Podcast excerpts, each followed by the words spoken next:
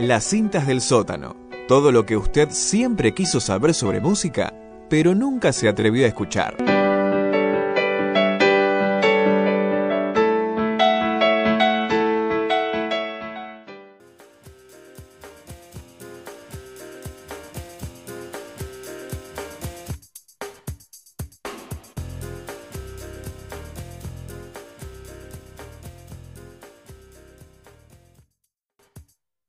Después entonces de escuchar la voz de la queridísima cantante colombiana Shakira, continuamos en este programa en Sandí Divino, en un poquito más intimista, más cerrado, menos crítico que la columna anterior, porque venían hablando de esos ricachones que no quieren ceder ni un poquito de su fortuna para colaborar un poco en este contexto de pandemia. Only in Argentina, porque hemos escuchado que en otros países del primer mundo han decidido, aunque sea, poner un mínimo de su tarasca. Acá parece que la oligarquía y la burguesía de este país no. Pero bueno, cambiamos, damos vuelta a la página, vamos a algo más artístico en estas cintas del sótano y para eso convoqué a la compañera, la amiga Sofía Vilches, que está acá en el aire conmigo. Vamos a hacer nosotros dos. ¿Cómo va, Hola, ¿todo, bien? Muy bien, por suerte, emocionada con esta columna de, la gran banda inglesa. No sé si la vas a llevar por ese lado, pero es un tema que me gusta mucho, una canción que me gusta mucho. Así es, como anticipa Sofía, sí le gusta las cosas rápido a los bifes.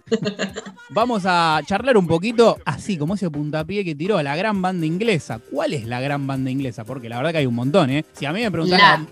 Y ahí podemos empezar a pelearnos, me parece. ¿A vos no sos de. no sos Team Los Beatles? Me gustan, pero no tengo la conexión con los Beatles. Pero ¿cuál te parece la gran banda inglesa? Igual es una cuestión de pacto social para mí. O sea, más allá de lo que cada uno siente, digo, cuando uno dice la gran banda inglesa, uno siempre piensa en los Beatles. Por más de que después quiera decir, no, no, a mí no me parece, como que lo tenés que pensar para discutirla, porque la primera que se te viene es los Beatles. Y sí, pero voy a tirar mi unpopular opinion. Una, Para mí la gran banda inglesa es los Clash de Clash o Rolling Stones. Discúlpenme, que me disculpen todos, matame vos si querés, mátenme todos, reconozco que no está bueno lo que estoy diciendo, pero son las dos bandas. Quizás porque son las que primero conecté, las que fui fanático, y me parece que, qué sé yo, no sé. A ver, es un bandón. de ¿eh? Clash la metiste vos. Sí, para mí. Generalmente los que saltan son los fanáticos de los Rolling Stones. Pero de Clash la metiste ahí de, colados están. Claro, pero es la mía, vos me preguntaste la mía. No es la gran banda inglesa, es tu gran banda inglesa. Señora, por favor. bueno, bueno. Hicieron un cambio, Sobre un no hay nada escrito. Y eh, a mí, porque es la gran banda inglesa, porque hay un disco de ellos que se llama Sandinista. Se la jugaron. Unos británicos que le ponen el nombre de un revolucionario latinoamericano a un disco. Para mí eso ya es un montón. Nadie en el mundo lo hizo y nadie en la República Argentina, ni en Latinoamérica, ni en ninguna parte. Es como ponerle a un disco que se llame Fidel Castro. Y eso lo hicieron los Clash. Por esa cuestión política. Sobre todo ingleses. Porque si vos me decís, bueno, no sé, igual todo generalmente las potencias europeas. A mí es verdad que me conmueve un poco más, incluso que, sea un intérprete, que sea un intérprete latinoamericano, no hacen canciones sobre conflictos latinoamericanos, países colonizados, tipo, no mentira, no países colonizadores, pero artistas de países que han colonizado Sudamérica, a mí por algún motivo me conmueve más, como que digo, bien ahí que te solidarizaste, hermano. O mejor dicho, también te la jugaste, ¿no? Porque es mucho más cómodo quizás hacer otra canción pero no es lo que nos compete hoy. Hoy vamos no es lo a que nos compete. Vamos a hablar que decía que yo voy directo al grano? sí, sí, mirá cómo desvirtuamos.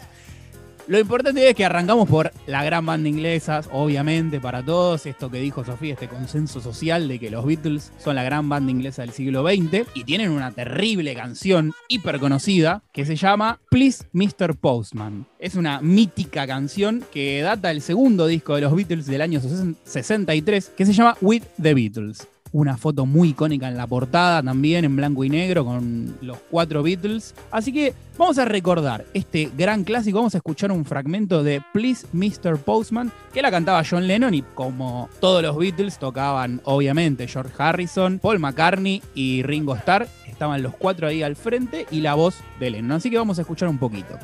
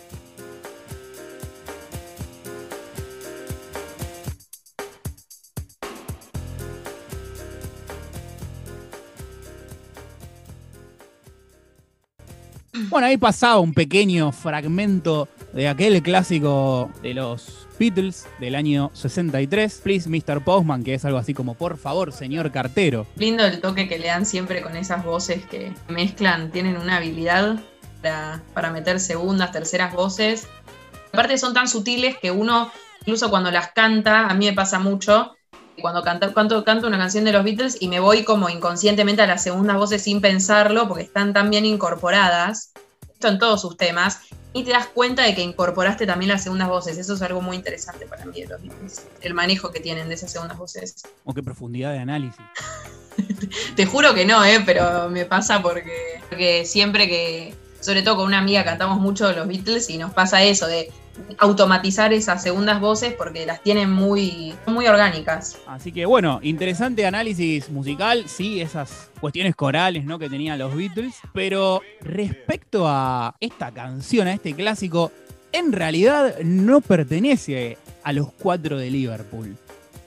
Todos ustedes oyentes bien sabrán que los primeros discos de los Beatles, los dos primeros, en realidad eran más que nada covers y muchos de esos covers eran a grupos afrodescendientes de los Estados Unidos o otros clásicos del blues y del rock and roll que venían del otro lado del Atlántico. Así que esta canción no pertenece ni a Ringo Starr, ni a George Harrison, ni a Paul McCartney, ni a John Lennon, ninguno eran obviamente genios compositores, pero esta creatividad de composición la fueron desarrollando más adelante. Empezaron a evidenciarse algunos temas en estos dos primeros discos, pero explotaron años después. De acá, Chapa, no sé si, nos traes algo al respecto en breve, pero podría surgir ahora con el 2020 este debate de la, se podría relacionar con el debate de la apropiación cultural, de Sí, bueno, básicamente eso, el racismo, si está bien que los Beatles se hayan apropiado y hayan quedado como los eh, escritores e intérpretes más reconocidos de algunos temas. Igual justo Please Mr. Postman que fue un tema que fue reconocido también por los artistas principales,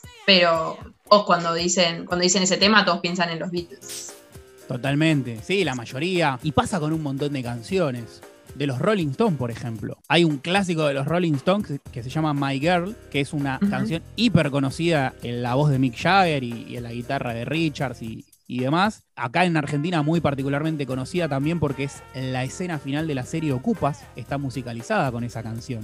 Entonces todo el mundo asocia My Girl como canción de los Rolling Stones, pero tampoco es de los Rolling Stones, sino que es de una banda afroamericana de los Estados Unidos que también hacía unos, eran un grupo coral masculino también muy interesante, pero no es de los Rolling Stones a pesar de que todo el mundo lo asocie. Puedo agregar un ejemplito más que a mí siempre me puso muy nerviosa. Dale. Hay una canción que se llama Make You Feel My Love, que todo el mundo la asocia directamente con Adele, es un intérprete tal vez en estas épocas más popularizada, pero la canción en realidad es de Bob Dylan. Y muy poca gente sabe que esa canción es originalmente de Bob Dylan. Todos la, asocian directamente con Adele, que hizo un cover. A veces los covers superan, y otras veces es como vos decís, ¿no? Apropiaciones culturales intencionales. No, Fabi Cantilo, yo siempre tuve un conflicto, no, no me quiero poner a bardear a Fabi porque banco, pero siempre todo el mundo piensa que ponerle mi enfermedad es de Fabi Cantilo, como que ella al haber hecho muchos covers la gente asocia directamente canciones de otros artistas a ella. Sí, bueno, ahí también hay una cuestión, yo creo que es más que apropiación cultural, sino el machismo imperante en el rock, porque la mayoría de las canciones eran compuestas quizás por Fito Páez, Andrés Calamaro, ¿no? Y después cantadas por Fabiana Cantilo, pero ahí es una cuestión de, del poco desarrollo que hubo, el poco espacio que hubo para las mujeres dentro del rock en los 80 y 90. Sí, ocupaban más el lugar de voces secundarias. Pero bueno, volviendo al a Please Mr. Postman. Bueno, volviendo un poquito, entonces la canción no es de los Beatles. La canción en realidad pertenece al grupo The Marvelettes. Es un grupo estadounidense de soul femenino con la particularidad de ser afroamericano.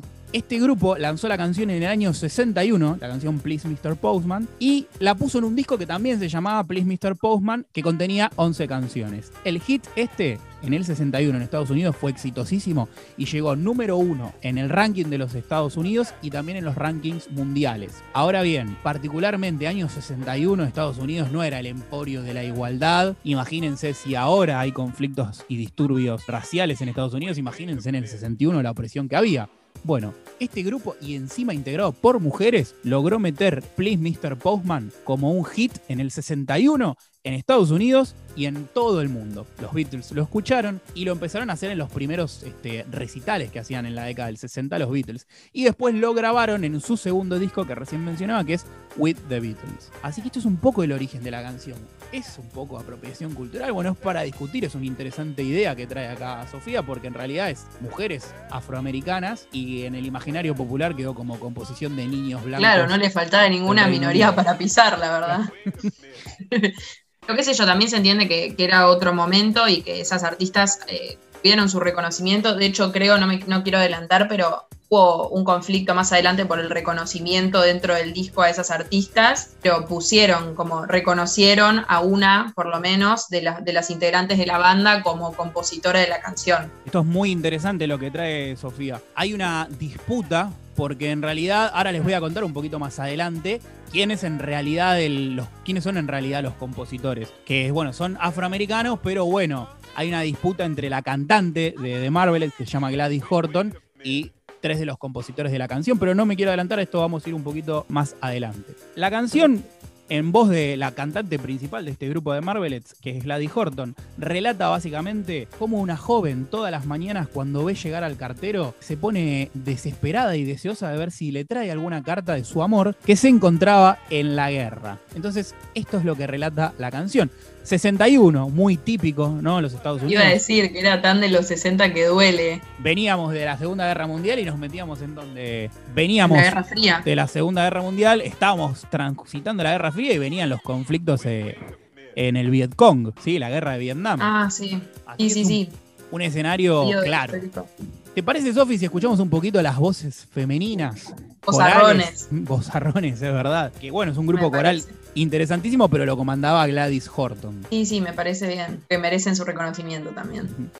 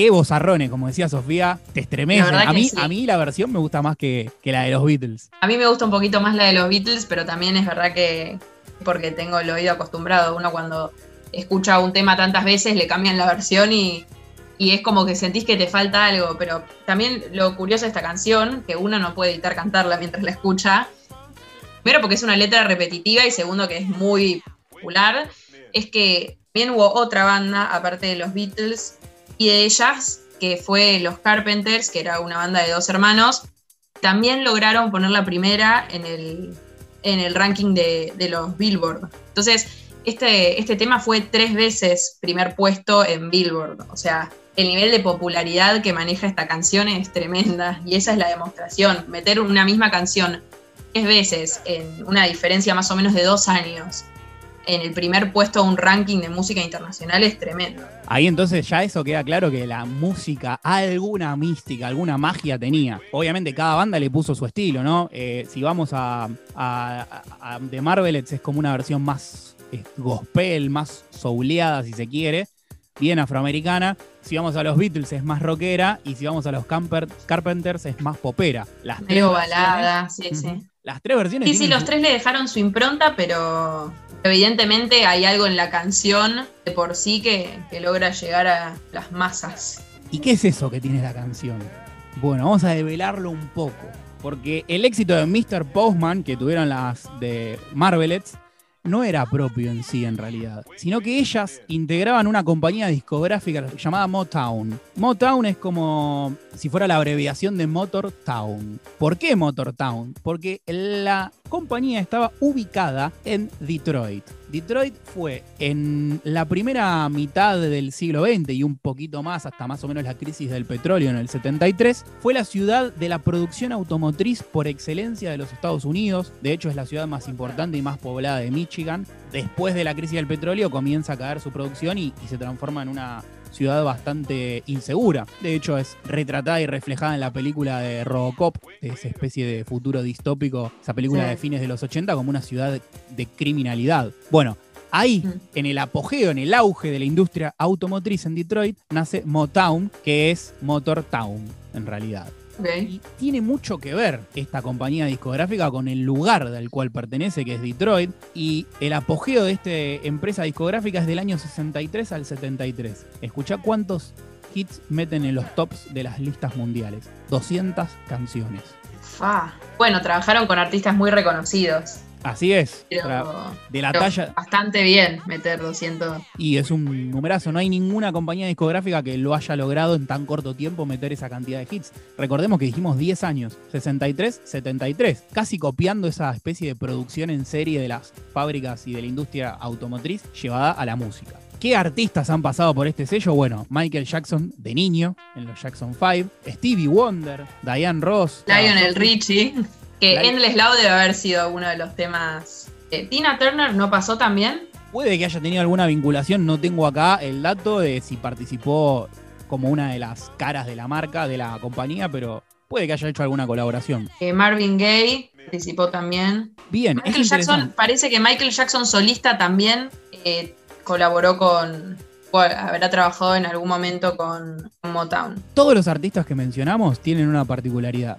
Son todos Ay, afroamericanos. perdón, quiero meter uno más que es más reciente y que me encanta que también esté, esté que sea parte de Motown y es Bruno Mars. Míralo, Bruno Mars. Eh. Porque pues, eran todos como más antiguos, ¿viste? No sabía, no tenía el detalle. Eh, Bruno Mars es el Michael Jackson de los 2000, Sí, póngale. sí. Ponele, Gran- sí, igual sí.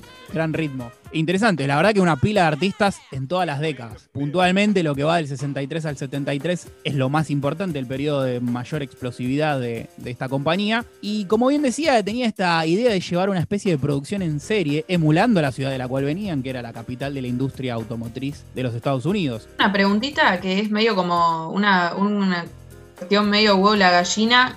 Eh, Dejo la pregunta como para responder en otro momento, porque de verdad que no la sé. Es si, ¿qué pasa con las productoras si es que primero es la productora grande y engrandece al artista o un artista grande se suma a una productora pequeña y se engrandece la productora? Bueno, esto es una- No, es como un... Es una pregunta interesantísima que yo creo que cada compañía discográfica tendrá su propia respuesta. En este caso particular, que es Motown, yo creo que en realidad hubo una gran viveza del dueño de la compañía que llevó adelante una casa de talentos y lo fue Sí. juntando dentro de su ala y dentro de su compañía y eso llevó a que la compañía se hiciera conocida llevando adelante y haciendo conocer a grandes artistas. para Por una columna, la voy a pensar. La de agarrar distintas discográficas, analizar, hacer medio como una, un relevo y ver qué pasa si es que hay que la pegan con un artista y ese artista engrandece a la discográfica o si generalmente es la discográfica grande que engrandece a los artistas pequeños. Vamos a ver qué onda. Hay muchos casos. ¿Qué hacían estos, eh, esta Motown, además de juntar grandes artistas? Bueno, tenían una forma de trabajo que ahora la vamos a, a contar y a desarrollar, pero además ellos sabían que tenían que agarrar el estilo del rey del soul, que era James Brown, y era un artista muy intenso, ¿no? Muy sexual en el escenario, y decían, este es el estilo, pero hay que hacerlo más popero, más popular, rebajarlo un poco, descafeinarlo, decían, porque era muy, muy intenso Ja- James Brown, y hacerlo más familiar. Bueno, ese estilo lo llevaron y lo produjeron en serie. Y la otra interesante característica era que todos los artistas, las personas que participaban de la compañía y el dueño eran todos afroamericanos. Súper interesante porque recordemos que eh, Estados Unidos no es el emporio de la igualdad racial. Así que esto era importante que se pudieran desarrollar artística y económicamente a través de esta compañía discográfica de estas personas. No, está buenísimo aparte, porque me gusta, yo banco mucho esas, ese tipo de, de gestiones medio cuando están oprimidos, de decir, nosotros vamos a conseguir a alguien, porque hay mucha gente que va a decir que eso es discriminación, pero la verdad que en un lugar en donde los afroamericanos estaban invisibilizados, que haya una compañía grande eh, que le dé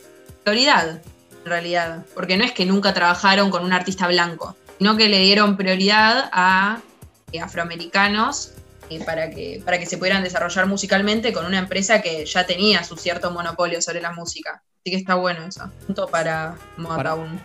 ¿Te parece si desarrollamos un poquito la forma de trabajo?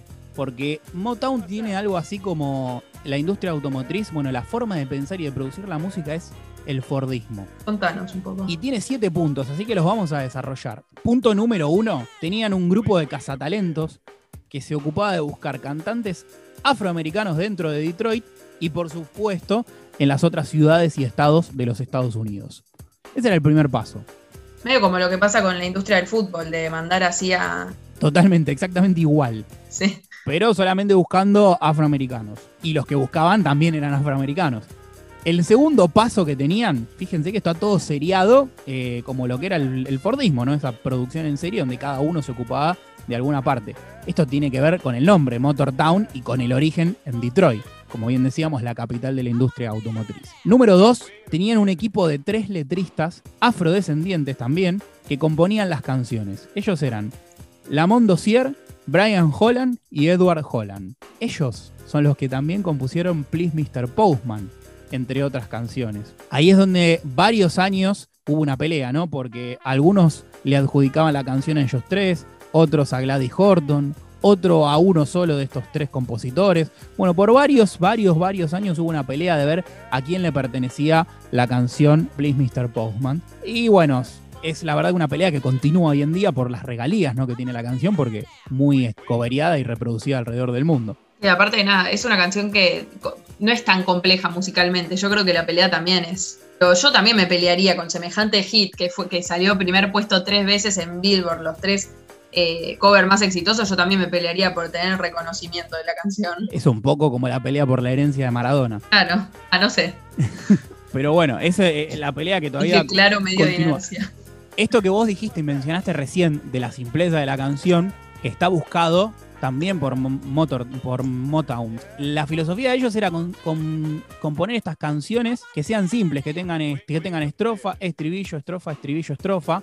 Así, básico. Aparte se alinea un poco como todo lo que, lo que sucedía en esa época. De hecho, esa también es la etapa de los Beatles en la que ellos hacían más esas canciones como más lineales, tipo eh, Love Me Do, o todo ese tipo de, música más comercial, eh, que todavía no incursionaban tanto en, no sé, en distintos estilos, mezcla de estilos, y está bastante bueno como analizarlo en el contexto de Eso que se llama un poco el género canción, ¿no? Canciones pegadizas, poperas, rock poperas, que son cantables. Bueno, esto también era lo que querían hacer porque sabían que el éxito estaba ahí, ¿no? En esas canciones cantables que llegaban rápido al público y podían ser vendidas. Tercer paso, Sofi. Tenían una banda de sesionistas que participaban tocando para todos los grupos de la compañía. La banda se llamaba Funk Brothers. También eran afroamericanos y además son la banda que más éxitos ha grabado en la historia. Porque ellos tocaban los instrumentos para todos los grupos de Motown. Recordemos o sea que, si agarrabas a todos los artistas individuales, entre comillas, que pasaron por Motown, por lo menos dentro de una misma época, las bandas sonoras de esos artistas o cantantes vocalistas principales era toda la misma banda. Eran todas la misma banda, exactamente, que eran los Funk Brothers. Una locura, ¿no? La cantidad de éxitos que, que cosecharon por esto que vos bien decís, Sofi. Obviamente, ellos fueron los que tocaron los instrumentos para las Marvelettes en el disco entero de Please Mr. Postman y en la canción. A mí me pone mal que no tengan el reconocimiento que merecen a veces esas las bandas que están siempre por detrás. Que pasa generalmente lo mismo con los bateristas, como que siempre son el menos apreciado o el menos reconocido dentro de las bandas. Sí, y es el metrónomo, y es difícil ser el metrónomo. No, aparte cada tanto se mandan unos solos que vos decís, ¿cómo puede ser que no sepan ni nombre, ¿entendés? No son reconocidos, están siempre invisibilizados. Y además los sesionistas que son de los mejores músicos y nadie los recuerda. Por ejemplo, Bueno, el- yo no podría decir un nombre ni de onda. por ejemplo, el guitarrista de Luis Miguel, que se llama Kiko, es un guitarrista increíble. Pero bueno, toca para Luis Miguel. chisma. Y nadie le da bola. Sí. No, obviamente. Sí, sí, son, qué sé yo, músicos invisibilizados. Igual nada, juntaron sus, sus ciertas fortunitas. No- nadie dice que no, pero digo, también hay mucho en el artista del reconocimiento de, de quién sos y te agradezco por lo que hiciste. O sea, uno le sale como agradecer al artista por su música y siento que a los bateristas ponerle nadie va y les agradece. O sea, gracias por hacer esto, maestro. Están como medio muy en segundo plano. Bueno, quinto punto de esta serie de líneas Fordista. Las canciones se grababan en un sótano, que era el sótano de la casa que hacía las veces de los estudios de Motown. Fíjense la, la humildad, ¿no? También de los inicios de esta empresa, de esta compañía discográfica. Las sesiones de grabación, escuchen esto porque esto es Fordismo puro, se dividían en tres turnos en las 24 horas diarias. ¿Sí? O sea, había tres No turnos en de un día para. Claro, no se dormía, eran tres turnos diferentes. ¿Acá todavía no la habían pegado ellos? empezaban a pegarla en el. Fíjense la- empiezan a pegarla en el 63 y la canción, que es Please Mr. Bowman, llega al número uno y es la primera canción que esta compañía Motown coloca en el número uno de los charts este, norteamericanos y mundiales. Es gracioso pensar medio la contradicción de que por un lado se forma medio como un grupo de resistencia, si se quiere, de crear medio una cuestión de comunitaria entre afroamericanos, pero por el otro lado son medio, terminan siendo el ejemplo del éxito americano, va, yankee, capitalista, de cuanto más te esfuerces, más lejos vas a llegar, como que empezaron Sí. ahí y, y muy El seguramente ellos cuentan. Sí, empiezan como nosotros trabajamos 24 horas diarias y mira dónde llegamos. Totalmente. ¿Cuáles son esos ejemplos que te dan un poco de esperanza? Por lo menos encima de gente que fue muy oprimida, ¿no? Y que de hecho tuvieron que construirse su propio espacio porque eran discriminados en las otras compañías. Sí, sí, re. Sexto punto, Sofi. La canción Sexto punto. Que se componía, ¿sí? Por ejemplo, Please Mr. Postman, era grabada muchas veces en una semana. Una locura, impensado, grabar una canción en una semana, componerla y grabarla. Esto es por este modo de producción Sí. fordista y de trabajar 24 horas que tenían. ¿Qué pasaba una vez que era grabada? Bueno, pasaba al control de calidad que era encabezado por Barry Gordy. ¿Quién era Barry Gordy? Era el dueño de la compañía. Entonces él escuchaba y decía, esta canción sale, se edita y se pone en el disco, o sale como sencillo en la radio. Si no, vuelve otra vez y se vuelve a grabar y me la vuelven a mandar. Si no me gusta, listo, no pasa el control de calidad y queda sepultada y no se, eh, no se pone en ningún disco y no sale como sencillo. Así era. Entonces, considerando la época, grababan todo al mismo tiempo, o sea, voces, instrumentos, mandaban todo de una o iban separando y se No. Tenían grabaciones separadas e incluso había algo que habían tomado del gospel. Recuerden que eran afroamericanos. ¿Qué era lo que tomaron del gospel? Era grabar las voces en una habitación cerrada y muy, muy amplia, lo cual otorgaba una especie como de efecto de cámara de eco, como sucede en las iglesias del gospel. Y eso lo van a escuchar en todas las eh, actuaciones, mejor dicho, en todas las grabaciones porque buscaban lograr ese efecto de- del gospel en las grabaciones. Si escuchan la canción, bueno, recién escucharon la canción original de Mr. Postman de, de Marvelettes, hay como esa especie de eco que hacen todas las voces como si fuera la iglesia de un grupo gospel. Pensar que eso se logra ahora con un autotune, me parece muy fuerte. Pero queda muy, para mí, ¿no? Queda muy plástico todo eso. Queda re antinatural, sí, obvio. Esta búsqueda para mí es excelente, es divina, directamente eh, tratar de en una habitación de ese sótano emular una cámara de eco de una iglesia. Ahí un- llega y hay un sentimiento para mí genial. Séptimo y último punto. Fíjense, perdón, eh, en el sexto que hablábamos recién, fíjense que hay control de calidad como había en las fábricas, ¿no? De, de la época. El Todo séptimo, por- el séptimo es que los artistas para presentarse en vivo tenían un grupo de vestuaristas que los vestían de acuerdo a la ocasión y de acuerdo a la persona. Y además, ya esto es medio durambarbismo, tenían un curso de protocolo para dar las entrevistas. Nadie se Ah, presentaba- esto pasa mucho, eh, me parece, entre gente mediática, de que los mandan como a. a me sale la palabra. a un curso de protocolo, a prepararse para dar el discurso. Sí, a- ahora cuando venga la palabra lo digo. Fíjate qué visionarios, porque esto del protocolo. el- Asesorarse. Se asesoran en, en- en entrevistas, cómo sentarse, les dicen. Me parece Sí. muy fuerte. Aparte, uno lo ve Y, y vos no estabas pensando como, uh, esta de estar pensando a ver si cruza la pierna, si está bien encorvada o está estirada. Van a cursos para eso, me parece muy fuerte. Ellos lo hacían, fíjense, en el año 63. Esto Sí, lo sí, preparaban a los artistas. Pioneros. Pioneros. Eh. Acá llegó en la Argentina realmente a la política, por ejemplo, con Durán Barba en el 2007, cuando Macri lanza su candidatura para la ciudad de Buenos Aires. Así que fíjense lo pionero que era Motown. Bueno, y ese es el séptimo y último paso, ¿no? Desde, vamos desde la búsqueda de los artistas, que es el paso número uno, pasamos por la composición de las canciones, la ejecución, la grabación, control de calidad, y el último, la venta final del producto cuando hacían las entrevistas y también iban a cantar en los estudios de televisión o en los recitales. El protocolo oficial de Motown, se podría decir. Totalmente. Siguiendo ¿no? esta línea de, de producción fordista de la época. Así que todo eso, todo eso es en realidad lo que está detrás de la canción Please Mr. Postman que muchos asocian a los Beatles. Es un temazo aparte, por si no lo habíamos dicho antes. Pero me parece muy fuerte pensar, uno no- hasta que no investiga un poco, o incluso hasta que no forma parte de todas esas cosas que están por detrás de ponerle producir una canción, no entiende realmente todo el esfuerzo que conlleva. Porque son más allá de que ahora esas cosas están todas más estudiadas y no sé, las podés sacar de una estadística, de una red social que te va recopilando información.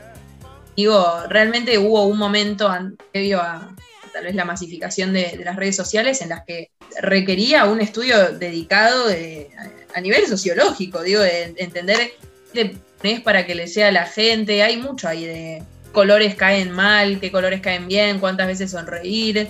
Todo reestudiado, me parece muy fuerte el esfuerzo que hay detrás de algo que uno piensa que es tan natural como la música. Me hiciste acordar de algo con toda esta reflexión, así que lo vamos a dejar para la sesión, la sección de la semana que viene de las cintas del sótano. Vamos a investigar lo mismo, pero del otro lado del charco, en el Atlántico, en Inglaterra. Alguien gusta. que era como el cazatalentos y que ha presentado bandas antes de que esas bandas sean conocidas. Bandas como The Cure han pasado por ahí y él les dio un espacio para grabar antes de que existieran y fueran The Cure y fuera Robert Smith y, y demás. Un ejemplo, ¿no? Pero eso para la clase que viene, como bien dice. ¿Vos decís, Chapa, que estos cazatalentos pasan factura después? Cuando- Algunos sí, y otros, la verdad que de verdad, que son los menos, creo que lo hacen por amor al arte. Esperemos, Que lo que uno menos. quiere creer. Creería en realidad que Motown después ha tenido conflictos por explotación y demás, así que no es el mejor ejemplo, pero el que hablaremos la semana que viene en Inglaterra aparentemente es bastante desinteresado. Mira, estos son mis personajes favoritos.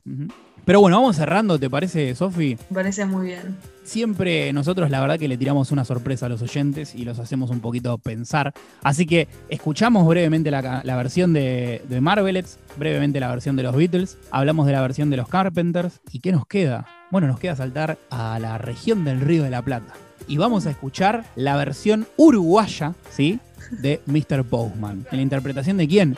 Del Cuarteto de Nos. Banda popularísima uruguaya. Bueno, en su disco Otra Navidad en las Trincheras, ellos hicieron el cover, pero lo titularon Bocartero. Y la letra relata cómo el cantante espera a su novia que se fue a Colonia a buscar trabajo. Vamos Así con que esa.